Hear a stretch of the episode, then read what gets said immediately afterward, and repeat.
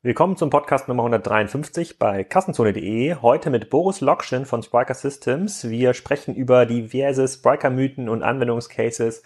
Alles in Vorbereitung auf die in drei Wochen in Köln, im großen Branchenevent.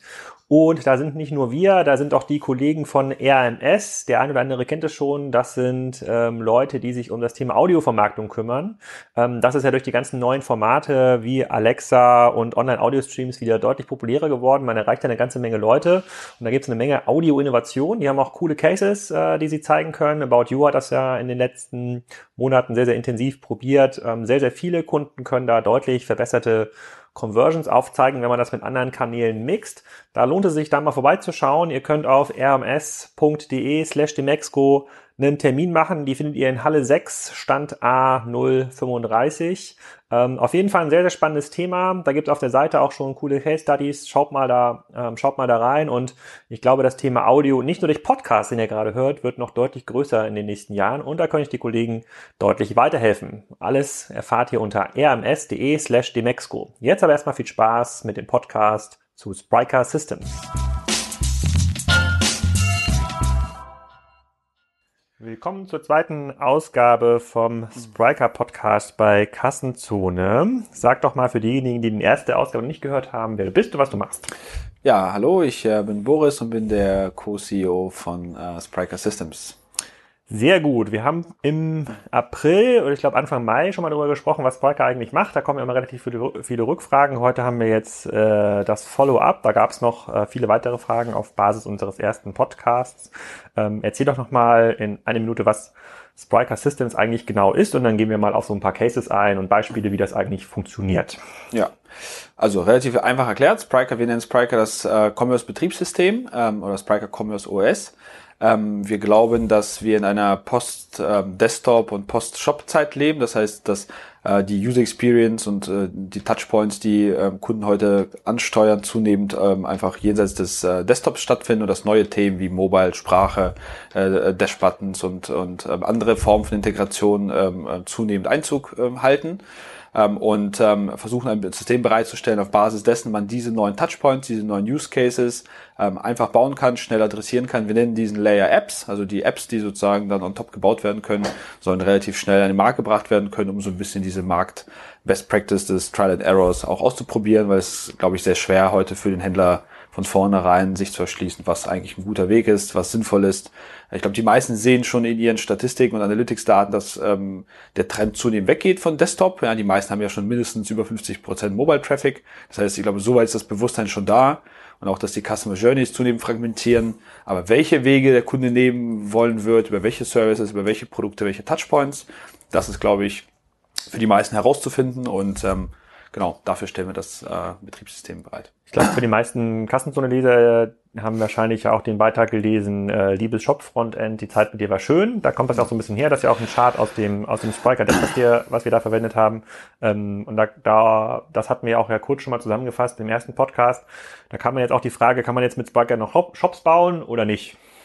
Ja, absolut. Also ähm, Shop wäre für uns jetzt eine App. Das heißt, ich kann mich natürlich hinstellen und sagen, ich nutze das Betriebssystem und baue auf Basis dessen ein, eine App, eine Shop-App, sozusagen die klassische Desktop-Shop-App. Absolut möglich. Äh, da ist äh, alles äh, out of the box für vorhanden. Ich glaube, dass wir ähm, einen sehr hohen Abdeckungsgrad auch an ähm, sogenannter Standardfunktionalität mitbringen für so die typischen B2C-Cases äh, ähm, über alle Verticals verteilt. Ich glaube, wirklich spannend wird es, wenn ich das Betriebssystem wirklich nutze wie ein Betriebssystem, ähnlich wie man das auch von seinem iOS oder von seinem Desktop-Betriebssystem kennt, eben als Plattform, um ähm, äh, weitere Apps äh, zu enablen, ne? weil die Grundlogik ist immer die gleiche. Das Betriebssystem vereint in sich sogenannte Capabilities, also verschiedene Fähigkeiten von Produktverwaltung über Warenkorbmanagement, Suche etc., stellt diese über eine API zur Verfügung und trifft erstmal keine Annahme darüber, was eigentlich das Frontend ist, ob es überhaupt ein Frontend gibt. Es gibt tatsächlich auch Use Cases, die, da kommen wir nachher nochmal drauf, die Frontend los sind, insbesondere im klassischen IoT-Umfeld zum Beispiel.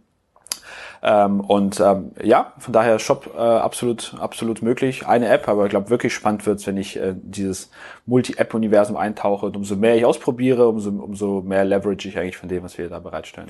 Okay, dann lass doch mal über diese einzelnen Use Cases ähm, reden. Also wenn du sagst Shop, der Desktop-Shop ist ein Use Case, was für andere Use Cases gibt es und ähm, kann man das vielleicht auch über die verschiedenen Industrien spezifizieren? Ja, ähm, also ich, ich kann, ähm, das ist immer ein Entweder-Oder. Ich kann mich natürlich hinstellen und sagen, ich baue die Shop-App, ähm, ich baue irgendeine Form von Mobile-App ähm, oder ich irgendeine Form von Alexa-Sprachskill zum Beispiel. Wir äh, sehen das methodisch zunehmend so, dass ähm, man äh, mehr und mehr in Use Cases denken sollte. Also ähm, haben sogar einen Begriff dafür geprägt, nämlich das sogenannte MVP, also das Nano Viable Product, nicht das Minimal Viable Product, einfach als schlankes kleines Projekt. Warum MVP? Weil wir glauben, dass ähm, diese Form von Technologie ähm, dem sehr, sehr gut tut oder dass diese Methodik enabled. Ich muss mich eben nicht mehr hinstellen und sagen, okay, nur weil ich jetzt einen neuen Kanal habe, zum Beispiel Mobile, mache ich jetzt den Mobile Shop, sondern ich kann mich hinstellen und sagen, ich glaube, Mobile ist ein relevanter Touchpoint. Meine Kunden möchten eigentlich mit mir über diesen Touchpoint kommunizieren. Es muss aber nicht zwangsläufig der Shop sein, es muss nicht zwangsläufig transaktional sein. Vielleicht macht es Sinn, irgendwie eine, wenn ich im Fashion-Umfeld wäre, eine Style-App äh, zu bauen oder irgendeine Form von Beratungskonfigurator. Äh, äh Vielleicht macht es Sinn, wenn ich im, äh, im Bot-Umfeld mich engagieren möchte, mal Customer Service äh, über WhatsApp oder Facebook Messenger anzubieten. Also es, es muss nicht immer der transaktionale Shop-Case sein. Ich muss nicht den Facebook-Shop oder den WhatsApp-Shop bauen. Ähm, und ähm, deswegen, wenn ich sozusagen in einzelne Use Cases schneide und sage, ich möchte eigentlich ein bisschen was tun, um Customer Service zu äh, modernisieren, ich möchte was tun, um vielleicht Customer Engagement im Mobile-Kanal zu optimieren, ich möchte vielleicht aber auch ein, zwei neuere Touchpoints ausprobieren, sowas wie Sprache finden wir ganz spannend. Dann würde ich in Use Cases schneiden, also eher so vertikal und nicht horizontal und wäre dann in so einem äh, in so einer äh, NVP ähm, denke. Und dann kommt es sehr stark auf die Branche an. Ne? Also äh, der Digitalisierungsgrad und Reifegrad ist ja immer sehr unterschiedlich. Es gibt Händler, die sind sehr weit fortgeschritten, die haben sozusagen die erste Generation Desktop Experience schon sehr, sehr gut im Griff und kümmern sich jetzt ähm, ähm, äh, zunehmend eben um die neueren Touchpoints. Die gucken sich sehr genau ihre Analytics-Daten an, werten aus, wie sieht die Customer Journey eigentlich aus, das ist ja heute schon sehr fragmentiert, äh, von E-Mail über Social, über Desktop, TV, Print, ähm, Offline etc. Äh, versuchen sich dann eben zu überlegen, welche, welche Wetten möchte ich eigentlich machen in den nächsten Monaten, auf welche neuen Produkte, Services, Touchpoints. Ähm, es gibt aber auch zunehmend Use Cases, die sagen, komm, ich starte eigentlich äh, mit irgendwas, in dem ich relativ schnell und günstig Bodengut machen kann. Also Klassiker wäre zu sagen, ich gebe jetzt im Bereich Sprache oder äh, Mobile Gas, weil ich äh, festgestellt habe, dass in meinem jeweiligen Vertical ich relativ leicht über Quick Wins Erfolge erzielen kann, weil einfach meine Wettbewerber immer noch in dieser SEO, Performance, Responsive Design Optimierungsdenke des klassischen Desktops unterwegs sind. Und auch auf, den, auf der Mobile Advertising Seite, glaube ich, kann man sehr, sehr gut heute in den Statistiken sehen, dass obwohl die meisten schon über 50% Traffic Mobile haben, immer noch der Einkauf und die, der, der Spend, der, der Ad-Dollar deutlich unterrepräsentiert ist. Also ich kann relativ leicht mir solche Kanäle dann erschließen. Und was wäre denn eine Empfehlung? Kann man ein Projekt mit Striker über neue Interfaces dann neben den normalen Shop setzen oder muss man den erstmal ablösen, um dann diese Capabilities ähm, sowohl über den Shop als auch in die neue App ja. mitzunehmen? Also äh, es kommt so ein bisschen auf den Use Case an. Also beides kann man machen. Ähm, man verschließt sich nichts. Man kann, ähm, es gibt jetzt Kunden, die ähm, den aktuellen Shop ähm, auf der Legacy-Plattform quasi erstmal stehen lassen, weil dieser noch nicht refinanziert ist, weil sie vielleicht dort gar keinen Druck haben funktional, weil Sie sagen, dass sie, ähm, dass sie, dass das ein sterbender Kanal ist, den, den sie klar aus ihren Daten so ableiten können. Sie aber äh, äh, glauben, dass sie noch die nächsten zwei, drei Jahre gut mit diesem Kanal leben können. Sie wollen ja kein Investment mehr tätigen in diesen Channel, aber sie wollen den jetzt auch heute nicht abschalten, weil sie sagen, dass sie ähm, einfach nochmal ähm, Zeit brauchen, um, um äh, zu lernen. Also es gibt verschiedene Gründe, warum man sozusagen das Bestehende stehen lässt und einfach sagt, komm, ich stelle das Commerce OS daneben möchte aber alle neuen Use Cases, alle neuen Touchpoints, alle neuen Devices möchte ich daraus enablen. Ich möchte eben nicht versuchen, den, äh, die, das Reordering oder die, die Informationsabfrage per Sprache auf meine Legacy-Plattform zu bauen oder ich möchte jetzt nicht versuchen, in meine Legacy-Plattform irgendwie eine, eine Chatbot-Funktionalität zu integrieren oder den Dash-Button oder irgendwelche Subscription-Logiken. Äh, das werde ich daneben stellen und dann wird die Zeit zeigen, entweder äh, werde ich irgendwann meine Legacy-Plattform, also meinen klassischen Desktop-Shop mit umziehen, was dann als Step 2 oder 3 ja relativ leicht sein wird, weil sobald die Capabilities alle da sind, also wenn ich diese Box in der Mitte mir geschaffen habe und diese in der Lage ist, meine Produkte zu verwalten, meine Orders entgegenzunehmen, mein Card, Checkout, Suche, Payment-Funktionalität abbildet und diese ja schon den neuen Kanälen bereitstellt, ist ja de facto nur noch ein weiteres Frontend, äh, was ich, was ich umziehen muss. Also es ist äh, von der Migration her einfacher. Es gibt aber auch genauso Businessmodelle, die sagen, ich habe so viel Pain, ich habe so viel Druck, ich habe äh, Investitionsstau vielleicht äh, aufgebaut, ich habe heute schon massive Probleme, Performance, schlechte Conversion Rate äh, oder einfach, weil mein System alt ist, meine Total Cost of Ownership sind hoch. Also ich habe Handlungsdruck schon in meinem alten Kanal und fange einfach damit an und sagen, komm, das ist für mich der erste Step. Ich weiß, das ist nicht der zukunftsträchtige. Es ist erstmal Hygiene. Ich muss erstmal sicherstellen, dass das Bestehende funktioniert auf Basis der neuen Plattform. Die entscheiden sich dann aber primär für Spriker nicht, weil sie ein besseres Shop-System kaufen wollen, sondern weil sie ganz klar sagen, ja, diese aktuelle Experience ist eben Status Quo, aber ich möchte eigentlich nach vorne raus diese neuen Use Cases enabled wissen und ähm, ähm, kaufen das quasi ähm, auf Basis der, der Erwartungen und der Pläne für die Zukunft. Okay, vielleicht können wir das ja mal so an, an bestimmten Industrien festmachen. Wir haben ja jetzt auch Kunden aus verschiedenen Industrien. Wir hatten auch eine Frage im WhatsApp-Kanal bekommen, was macht man eigentlich im B2B-Bereich mit Spriker? Da haben wir jetzt verschiedene Kunden, unter anderem auch Hilti und die TAC-Gruppe ähm, aus, äh, aus Stuttgart. Wie würde denn ein B2B Hersteller slash Händler an diese Fragestellung weitere Interfaces rangehen? Musst du jetzt sagen, nee, sowas wie Contorion oder irgendein Shop, der ist eigentlich gar nicht mehr State of the Art. Ich muss jetzt eine, einen WhatsApp-Kanal aufmachen, damit dort Bestandskunden, keine Ahnung, neues Druckerpapier ordern können, ein Beispiel. Oder ja. müssen die jetzt einen, äh, einen Dash-Button entwickeln, äh, äh, der am Drucker ist, um das Papier zu ordern? Also wie geht, ja. wie gehen solche Unternehmen vor? Und mh, hm, oft kommen ja diese Unternehmen ja aus einer Phase, in der sie noch oder sind ja in einer Phase, in der sie überhaupt das Thema Digitalisierung gerade anschieben, haben manchmal gar nicht so einen richtigen Shop oder teilweise sehr, sehr veraltete alte Mechanismen. Also wie funktioniert das sowohl inhaltlich, strategisch, was sollten sie eigentlich machen, aber auch operativ, wie sollten sie es machen? Können sie es mit der bestehenden Organisation machen? Muss man da es irgendwie ausgründen, neu machen oder so? Was ist da, ja. was sind da die Erfahrungen? das ist eine breite Frage. Also ähm, ich glaube, es, es geht tatsächlich bei der Strategie los. Ähm, ähm, viele B2B-Unternehmen haben ja ähm, wie man auch in dem ähm, Podcast jetzt mit dem Leonard Paul ja, glaube ich, gut gehört hat, haben ähm, äh, Investitionsstau, ja, haben einfach viele Jahre nicht oder nicht, äh, äh nicht ähm, ähm, intensiv genug investiert, ähm, haben teilweise auch die ersten Digitalisierungsschritte und Learnings, die sie eigentlich hätten sammeln sollen in den letzten zehn, fünf bis zehn Jahren, äh, nicht oder nur sehr halbherzig äh, äh überhaupt gemacht. So, und da kommt es natürlich ein bisschen darauf an, wenn ich, wenn, wenn, wenn man heute mit so jemandem spricht, dann kann die Empfehlung eigentlich nicht mehr sein, zu sagen, hör zu, baue den äh, Schrauben oder den Pumpen oder den äh, XY äh, B2B äh, Spare Parts Shop, ja, äh, und der soll auch noch responsive sein. Ne? Also das wäre, glaube ich, eine Empfehlung, die, also das wäre strategisch etwas, das hätte diese Company vor fünf oder, oder sechs, sieben Jahren eigentlich machen müssen.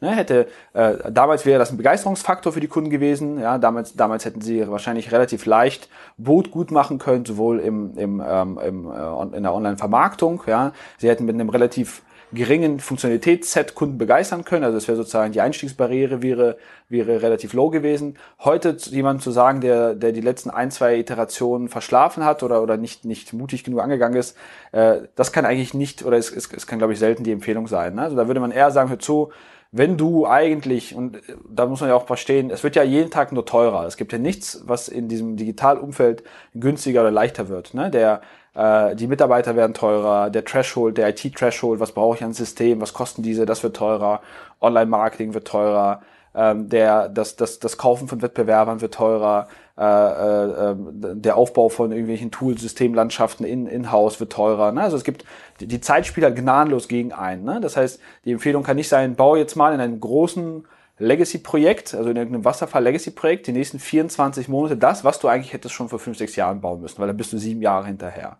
Also da würde ich mich wahrscheinlich hinsetzen und sagen, hör zu, ihr müsst wahrscheinlich in den nächsten 24 Monaten statt einer großen Wette 10, 15 kleine Wetten machen, um einfach sicherzustellen, dass der ROI, der, von dem ihr euch ja erhofft, auf eure Investition überhaupt eintritt. Und da sind, glaube ich, viele sehr äh, illusorisch unterwegs, ja, äh, obwohl der Markt das, glaube ich, schon zigmal geproved hat, dass selbst sehr erfolgreiche Player, die äh, digitale Best Practices quasi äh, im Haus haben, die besten Leute, die besten Systeme, Legacy frei starten können, selbst die Player agieren ja genau in demselben Modus, ne? versuchen viele, schnelle, datengetriebene kleine Wetten einzugehen warum es immer noch Projekte draußen gibt, die dann sagen, komm, ich bin sowieso schon in Rücklage oder in der, in der Hinterhand, jetzt mache ich mal, lege ich mal drei Millionen Euro äh, und 24 Minuten später gucke ich, ob das was gebracht hat. Das glaube ich nicht der Weg. So, das heißt, da würde ich mir wahrscheinlich äh, äh, verstärkt äh, wirklich die neueren Themen anschauen und sagen, okay, wenn ich jetzt nicht äh, unbedingt äh, den Spare-Part-Shop gegen die bestehenden Spare-Part-Shop live bringen möchte, was gibt es denn? Ne? Ist tatsächlich vielleicht ein Reorder-Konzept über eben sowas wie Dash-Buttons sinnvoll? Ähm, gibt es irgendwie informative Cases, äh, weil ich vielleicht einen Handwerksbetrieb habe, wo Sprache ein gutes Medium ist? Nicht, weil das ein cooler Kanal ist, sondern weil Leute in der Werkstatt arbeiten, weil Leute die Hände voll haben, weil es grundsätzlich, glaube ich, ein äh, sehr, sehr smarter Weg wäre, Informationen, Statusabfragen, Orderabfragen etc. abzurufen äh, ist es vielleicht sinnvoll, tatsächlich auch Integration in sowas wie Facebook Messenger oder WhatsApp zu bauen? Ne? Kann ich dort Kunden leicht begeistern? Macht es Sinn, in eher so Subscription-Abo-Modelle äh, äh, zu wechseln oder vielleicht einen Marketplace zu bauen? Ne? Also das sind alles so Dinge, die, glaube ich, strategisch sinnvoller wären und die dann eben alle jenseits des Shops sind. Und ich glaube, was noch spannender ist, und da haben wir momentan sehr viele Gespräche auch mit, mit, mit Kunden darüber, ist ähm, all das, was so sich in diesem IoT-Umfeld tummelt. Ne? Das heißt, wenn ich mir eigentlich mich verabschiede von dieser klassischen Frontend-Denke und sage, okay, warum braucht es eigentlich nochmal einen äh, klassischen Shop oder ein CMS mit einem Konfigurator drin, um meine Produkte zu kaufen, die vielleicht teilweise sogar beratungsintensiv sind? Warum kann ich nicht direkt am, an der Maschine, äh, direkt an der, an der, äh, an dem Fahrstuhl, äh, direkt an der äh, an dem äh, Auto oder was auch immer sozusagen das Device ist, an dem Kühlschrank, an der Kaffeemaschine sicherstellen, dass ich ähm, einfache Order, Reorder-Prozesse habe. Vielleicht sogar auch automatisierte. Warum kann nicht die Kaffeemaschine oder der Drucker selber äh, Verbrauchsmaterial bestellen? Warum kann der Fahrstuhl nicht selber Wartungsfenster schedulen für den, für den Service-Menschen? Äh, Warum kann er nicht selber voraussagen, welche Ersatzteile er braucht? Ich glaube, das sind so Cases, an die ich heute denken würde, wenn ich so ein klassisches B2B-Unternehmen bin. Ähm, Im B2C-Umfeld ist es ein Stück weit nochmal anders. Ja, da gibt's ja, das ist ja dann noch deutlich stärker customer-orientierter. Ähm, viele haben auch den Vorteil, dass sie einfach mehr Analytics-Daten haben. Das heißt, da, auch da würde ich versuchen, eher viele kleine Wetten einzugehen als eine große. Habe aber häufig den Vorteil, dass ich zumindest ein Teil dieser Wetten, ähm, das Teil dieser Wetten relativ safe sind. Also ich muss gar nicht so super viel experimentieren. Ich kann wahrscheinlich fünf, sechs, sieben Wetten machen, die vergleichsweise safe sind, weil ich einfach in meinem Analytics oder Webtrack-Account äh, mir anschauen kann, ne? wo, wo über welche Devices kommt der Kunde rein, ja, wie sieht die Customer Journey aus, wo springt er raus, ja, wie, wie, wie fragmentiert das heute äh, und kann versuchen erstmal diesem Demand ähm, ein Angebot äh, entgegenzustellen und würde dann sagen, so die der restlichen 40 Prozent der, der Bets für die nächsten zwölf Monate fülle ich jetzt mal auf mit so ein paar experimentelleren Sachen. Oder das, das, das, das redet sich ja quasi einfach, ähm, also es macht total Sinn inhaltlich und die meisten scheitern ja schon an dem Shop-Projekt, dem vermeintlich einfachen Shop-Projekt, wo man ja eigentlich äh, nur das, was schon am Markt da ist, halbwegs sinnvoll nachbauen, äh, nachbauen könnte. Ähm, und da kommt auch schon quasi die nächste Frage aus der aus der WhatsApp-Gruppe. Ähm, wenn man so einen kleines, mittleres Unternehmen ist, sagen wir mal unter 100 Millionen Euro äh, Umsatz, welche Kosten kommen denn eigentlich dazu, äh, auf die zu, wenn man jetzt mit so einer Technologie und auch so mit einer Methodik, wie sie Spiker propagiert, überhaupt in so eine Projekte geht? Also was kostet so eine Wette? Ja, ist eine gute Frage. Also ich glaube, da sind so zwei Sachen und vielleicht auch so ein bisschen, um, um, um mit paar Mythen äh, aufzuräumen. Ich weiß, dass aus irgendeinem Grund äh, äh, teilweise im Markt ein falsches Verständnis da ist, dass irgendwie der Einstieg mit Spriker nur ab irgendwie einem äh, hohen äh, sechsstelligen Betrag möglich ist. Ich glaube, das ist Quatsch. Äh, das sehen wir auch nicht in den aktuellen Projekten. Aber ich glaube auch, dass man eine Sache verstehen muss. Es geht hier darum, es geht sozusagen in dieser Spriker als Technologiewelt und auch in dieser MVP-Methodikwelt geht es nicht äh, primär um äh, Kostenminimierung. Das ist kein, das ist sozusagen kein Case, äh, den ich eingehe oder den ich baue, weil ich Geld sparen will. Ne? Was by the way grundsätzlich keine gute digitale Strategie ist, ne? weil ich glaube, da, aus den vorher genannten Gründen und der Zeit, die gegen einspielt, sollte man, glaube ich, in den meisten Verticals äh, schon deutlich bullischer sein. Aber unabhängig davon ist, ist, ist tatsächlich das kein Cost-Case, sondern es ist immer ein ROI-Case. Also es geht nicht darum, in zwölf Monaten oder 24 oder 36 Monaten weniger Geld auszugeben. Es geht erstmal primär darum, einfach mehr Upside zu haben. Einfach zu sagen, das investierte Geld hat eine höhere Wahrscheinlichkeit, einen Return zu erwirtschaften. Das heißt, ich reduziere die Zahl möglicher Fehler, möglicher Fehlinvestments, ja, indem ich eben nicht mehr auf eine, ne, wie, wie ein klassischer Fondsmanager, ja, der setzt auch nicht das ganze Fondskapital auf eine einzige Aktie und hofft darauf, dass sie dann steigt, sondern versucht, sein Investment zu verteilen, hat bestimmte Performer, hat bestimmte Themen, die er ausprobiert, hat bestimmte Safe Bets, die er eingeht, wo er weiß, da kommt immer eine garantierte, vielleicht kleinere Rendite zurück. So ein bisschen daran angelehnt ist diese Methode quasi auch zu verstehen. Das heißt, ich gehe eigentlich nicht äh, da rein und sage, ich möchte das Gesamtbudget verkleinern, auch wenn es viele technische Eigenschaften gibt, wie, äh, ne, wie vereinfachtere Upgrades, ähm, die Möglichkeit eben Dinge ähm, ähm isoliert zu warten, supporten, die dazu führen.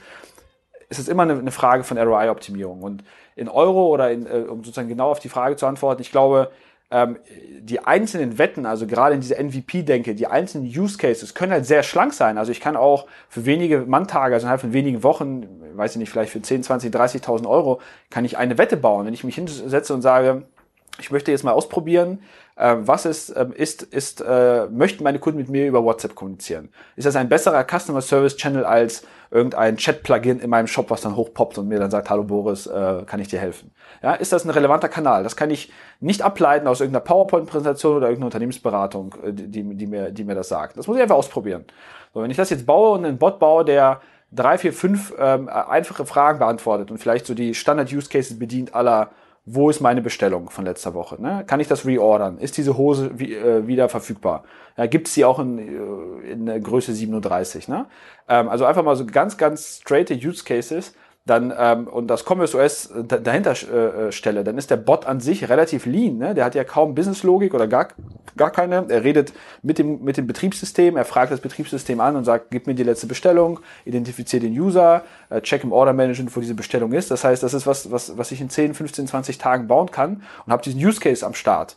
Also es geht nicht immer darum, sozusagen in dieser Gesamtprojektdenke unterwegs zu sein, wo ich sage, ich brauche mindestens äh, x äh, 100.000 Euro Budget, um irgendein verwertbares Resultat zu haben, sondern wenn ich Scope Management schlau betreibe, smart auf Use Cases schneide, dann kann ich, ist jede einzelne Wette sehr, sehr klein. Die Summe der Wetten an sich wird vielleicht noch nicht mal äh, äh, sozusagen das Projektbudget, was ich irgendwie in der klassischen Welt gehabt habe, unterbieten. Zumindest ist das nicht der Ansatz. Ne? Der Ansatz ist einfach ROI-Optimierung und Upside-Optimierung. Aber wir müssen jetzt schon eine Zahl nennen. Ne? Also was, quasi die, was ist quasi der Mindesteinstieg in, in die Welt der äh, ja. Customer-Centric Wetten?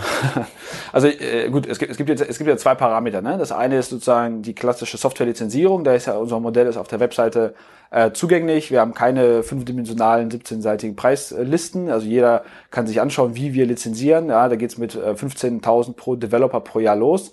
Wir äh, berühren keine Business-Vektoren. Es ist egal, wie viel Umsatz jemand macht, wie viele Länder jemand betreibt, wie viele Backend-User und erst recht, wie viele Server, CPUs, Cores etc. jemand im Einsatz hat.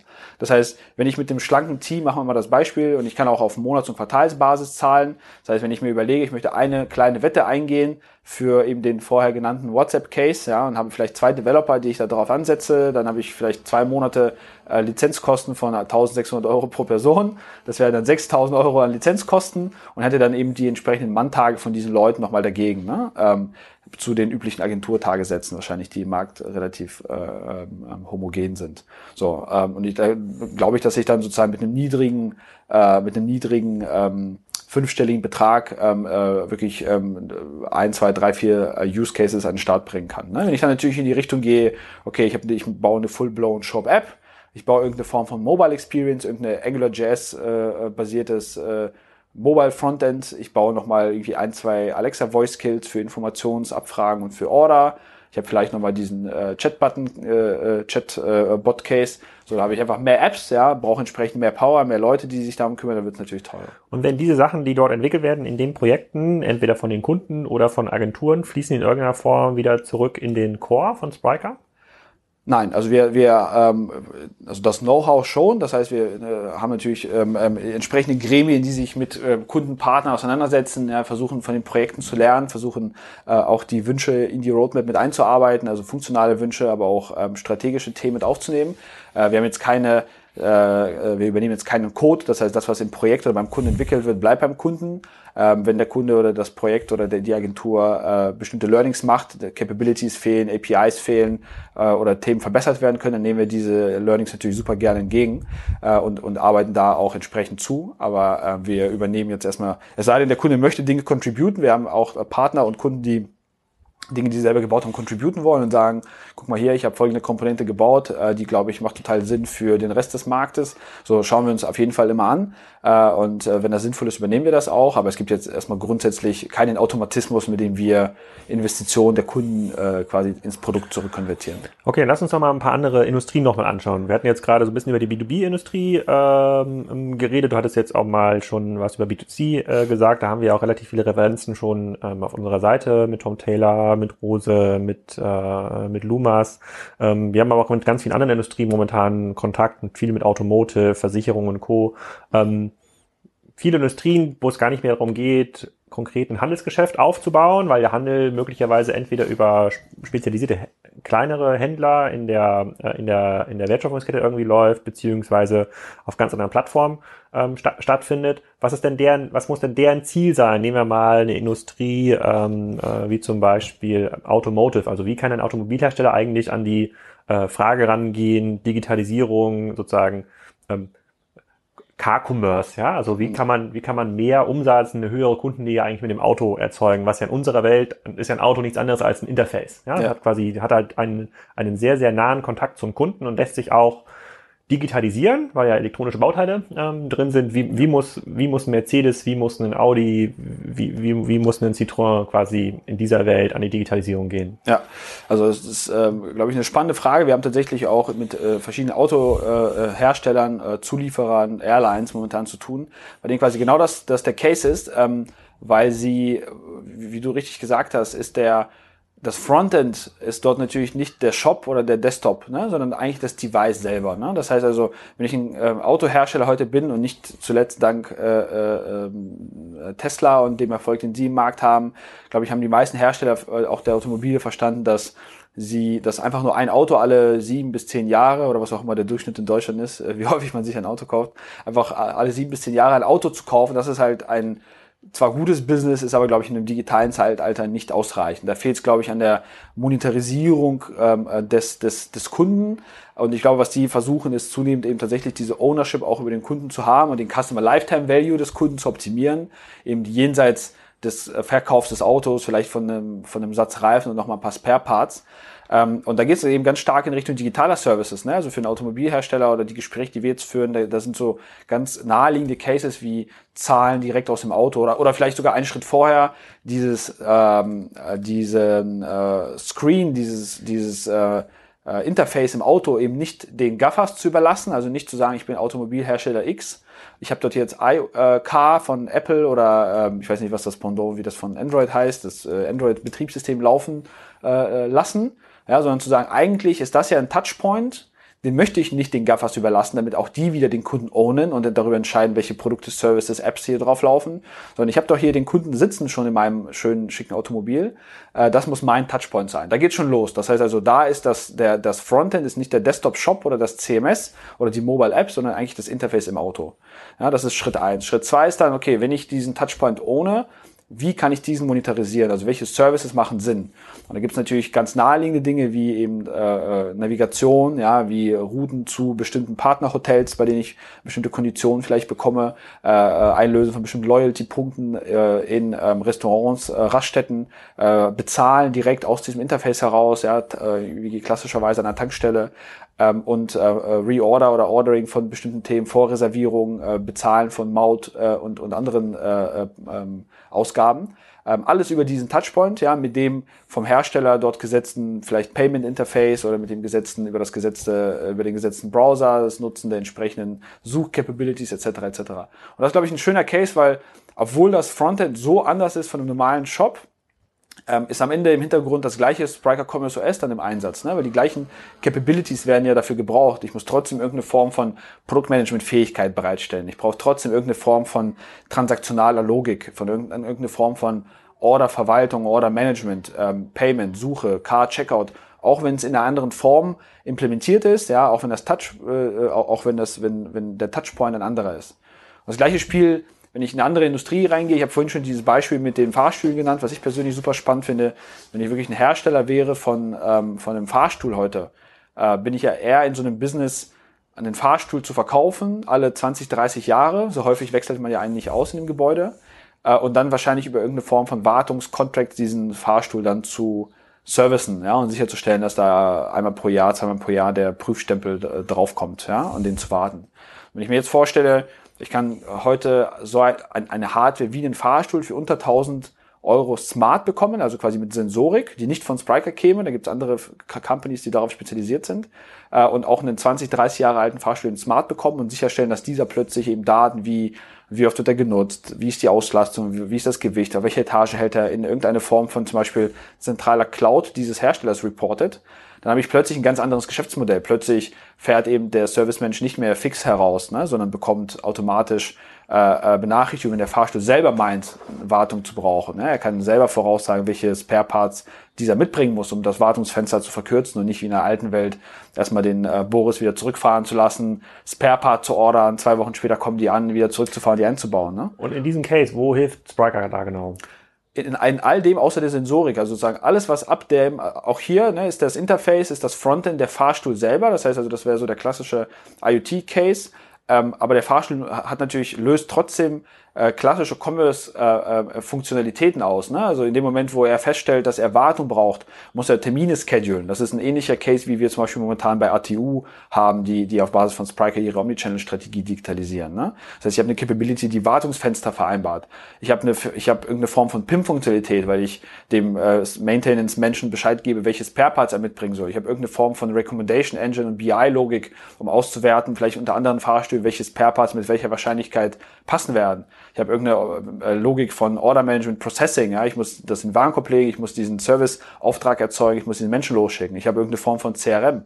Also all das, was ich auch in einem normalen Commerce, äh, in einem normalen Commerce Case habe, habe ich auch, bloß dass eben nicht mehr die mobile App, nicht Alexa als Voice Kill, nicht äh, äh das HTML Frontend das Frontend ist, sondern eigentlich der Fahrstuhl selber, die Maschine selber, der Drucker selber das sind für uns momentan die super spannenden Cases. Genau. Bei Fahrstuhl und Airlines, da denkt man ja sofort an irgendwie Milliarden ähm, Unternehmen und auch eine Frage im WhatsApp-Kanal war, hm, naja, das ist äh, alles ganz spannend, aber ab welcher Umsatzgröße lohnt sich denn so eine Investition? Also äh, ein, zwei Entwickler hast du vorhin gesagt, dass, damit kann man schon mal so eine Wette an, angehen, aber kann man das irgendwie auch umdrehen, diese, äh, diese Sicht und sagen, naja, für ein Unternehmen, was 100.000 Euro Umsatz im Jahr macht, ist das wahrscheinlich zu klein. So, muss ich irgendwie 10 Millionen machen, muss ich 2 Millionen machen, muss ich 100 Millionen ja. machen. Ab wann kann man eigentlich diese, diese Sicht einnehmen. Ja, also ich, ich, ich glaube, es ist schwierig, das jetzt an der, an der Umsatzgröße festzumachen. Ich glaube, es ist mehr so eine Frage von, auch wenn es vielleicht ein Stück abstrakt ist, aber eine Frage von Ambitionslevel und auch, ähm, wo stehe ich eigentlich in dem Digitalisierungs-Lifecycle. Also machen wir ein schönes Beispiel. Wenn ich ein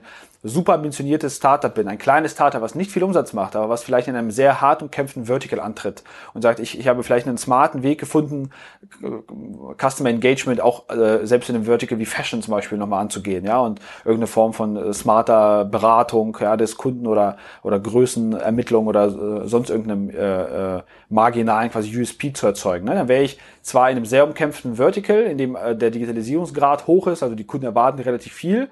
Das heißt, dort einfach einen grünen T-Shirt-Shop heute zu launchen, wäre wahrscheinlich nicht so smart, ja, bei einem geringen Umsatz, weil die Investition, die ich tätigen muss, äh, müsste, um überhaupt den ROI zu erzeugen, wäre relativ hoch. Aber für diesen kleinen Nischen-Case wäre wahrscheinlich Spryker eine super Lösung, weil A, dieser Case fernab ist von dem, was man so Standard nennen würde. Also ich würde die Fähigkeiten eines Standard-Shop-Systems nicht leveragen, weil der Case nicht standardisiert ist. Ich müsste zu viel verbauen. Ich hätte nach vorne raus wahrscheinlich zunehmend mehr Ideen, wie ich in diese Vertical angreife und wie ich Dinge eben outside the box äh, äh, denke. Äh, das heißt also, der, wahrscheinlich werde ich mehr und mehr davon profitieren, dass ich eben diese neuen Touchpoints, die neuen Devices leicht anschließen und erschließen kann. Ne? Also es muss nicht zwangsläufig eine Umsatzgröße sein. Ich glaube, ähm, was, was ähm, man sich einfach selber überlegen muss, ist, äh, wie groß ist das Ambitionslevel? Umso standardisierter umso, also wenn ich heute in den Case, wenn ich sage mal, auch wenn strategisch die falsche Beratung wäre, wenn ich heute in den Markt gehen würde und würde sagen, ich plane eigentlich den B2C Standard-Shop zu bauen und habe eigentlich nach vorne raus, weil vielleicht mein Vertical, meine Branche das nicht erfordert oder weil ich nicht daran glaube, dass, es, dass das benötigt wird. Ich möchte einfach nur ein Standardsystem bauen. Dann glaube ich, werde ich immer mit einer Standardlösung von der Stange, die ich mir primär durch Konfiguration und Templating erschließen kann, ähm, in Summe ähm, schneller am Markt sein und günstiger unterwegs sein. Ähm, dieser Case, diesen Case sehen wir aber zunehmend weniger im Markt. Ja, der macht ja für die meisten Verticals keinen Sinn, weil dort einfach sehr viel Wettbewerb ist. Äh, die meisten ja schon ein, zwei, drei Lernkurven hinter sich haben. Also ich glaube, das wäre wirklich für so ganz nischige Produkte als erster Startpoint gut, um Learnings zu sammeln, zu gucken, ob es Kundenakzeptanz gibt. selbst die würden wahrscheinlich im zweiten Step relativ schnell auf sowas wie Spriker wechseln, weil sie dann eben auch feststellen, okay, ich muss entlang des Kunden innovieren, der Kunde fordert immer neue Dinge von mir ab. Äh, und bevor ich meinen äh, Anzug von der Stange immer weiter umnähe, äh, kann ich mir meinen Anzug auch selber nähen. Hm, okay, die, das verstehe ich. Also, das, um das mal ein bisschen zusammenzufassen, ähm, sozusagen, es funktioniert auch für kleinere Cases, aber ja. jetzt nicht für denjenigen, der vielleicht gerade sich selbst einen Magento Shopware Shop hinkonfiguriert hat, äh, einen kleinen fünfstelligen um Umsatz macht als Hersteller, das ist wahrscheinlich die falsche, sozusagen die falsche, die falsche Entscheidung. Es funktioniert quasi eher für diejenigen, die so an neue Touchpoints denken, neue Engagement, ähm, neue Engagement-Potenziale äh, und nach vorne raus Lösungen sehen in dieser Plattformökonomie. Ähm, ähm, wir sind ja jetzt ähm, vier Wochen ist, glaube ich, die Demexco schon. Mhm. Ähm, da sind wir relativ groß vertreten. Da sind ja einige unserer äh, sozusagen unserer äh, Partner auch ähm, auf, auf dem Stand. Äh, da haben wir auch was ganz, ganz Hübsches vorbereitet für alle, die äh, für alle, die da sind. Kann jetzt ein Besucher der Messe bei uns vorbeikommen und sich über neue Touchpoints beraten lassen oder wie funktioniert? Also was müsste, ja. welches, welches Vorwissen müsste jemand ähm, mitbringen, um dann sinnvollen Besuch bei uns auf der Mexiko abhalten zu können? Ja, also erstmal wirklich ähm, ähm, eine ganz herzliche Einladung an alle, die daran Interesse haben. Bei uns auf der Spriker.com, äh, Demexco-Seite, da haben wir eine extra Landingpage für, kann man sich anmelden und ähm, nochmal ein paar der letzten äh, Termine sich nochmal sichern, äh, die, die noch da sind. Äh, ich glaube, das wird eine super, super Geschichte, super, ähm, super Show. Wir haben absolut ähm, geniale äh, Speaker bei uns am Stand, äh, glaube ich, auch ein gutes Konzept, einen guten Mix aus sehr interessanten Partnern aus unserem Solution-Partner-Umfeld, die über ihre Projektcases, Projekterfahrungen äh, hands-on mit Spriker berichten berichten werden, ihre Cases zeigen werden, auch eine gute Sammlung an ähm, äh, Top-Industriepartnern äh, aus unserem Ökosystem, die, die ihre Produkte, ihre Innovation zeigen und wie, wie sie äh, Kunden helfen, äh, Umsatz, Conversion etc. zu steigern.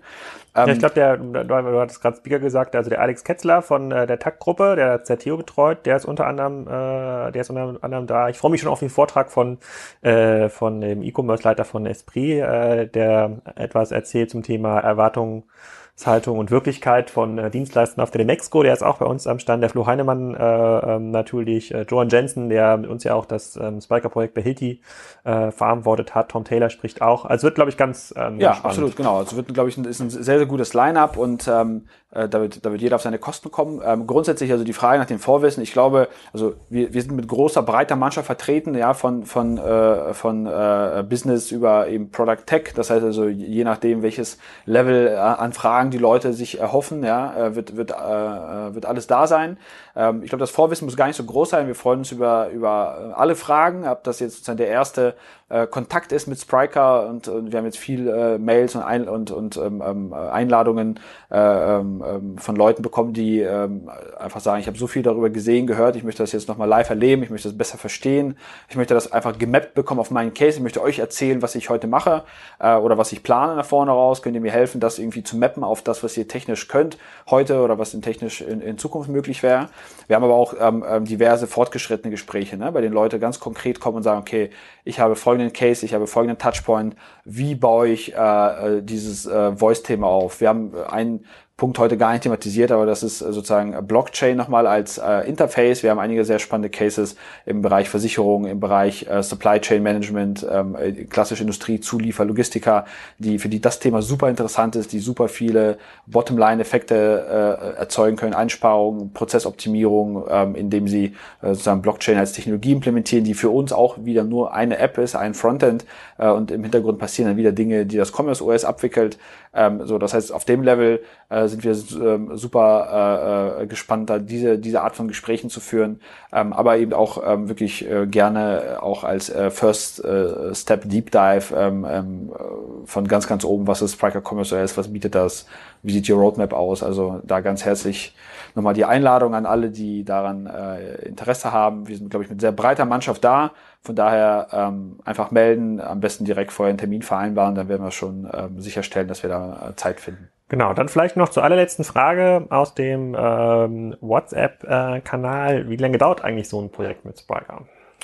Genau, also das hängt am Ende ja von der Zahl der Use Cases ab, also von der Zahl dieser Wetten. Ja, ich kann äh, ein volles Replatforming-Projekt machen, also typisches Enterprise Replatforming-Projekt, bei dem ich meine gesamte zehn Jahre lang gebaute Corporate IT-Umbau. Da haben wir jetzt Projekte, die, die, die so laufen, die, ja, dann, dann, dann dauert so ein Projekt eben ganz normal seine sechs, sieben Monate, weil ich einfach 30 Schnittstellen, äh, 15 Subsysteme etc. umziehe, migriere, teilweise konsolidiere, Systeme vielleicht wegfallen, weil das Commerce OS bestimmte äh, Fähigkeiten im CMS, PIM etc. schon out of the box mitbringt.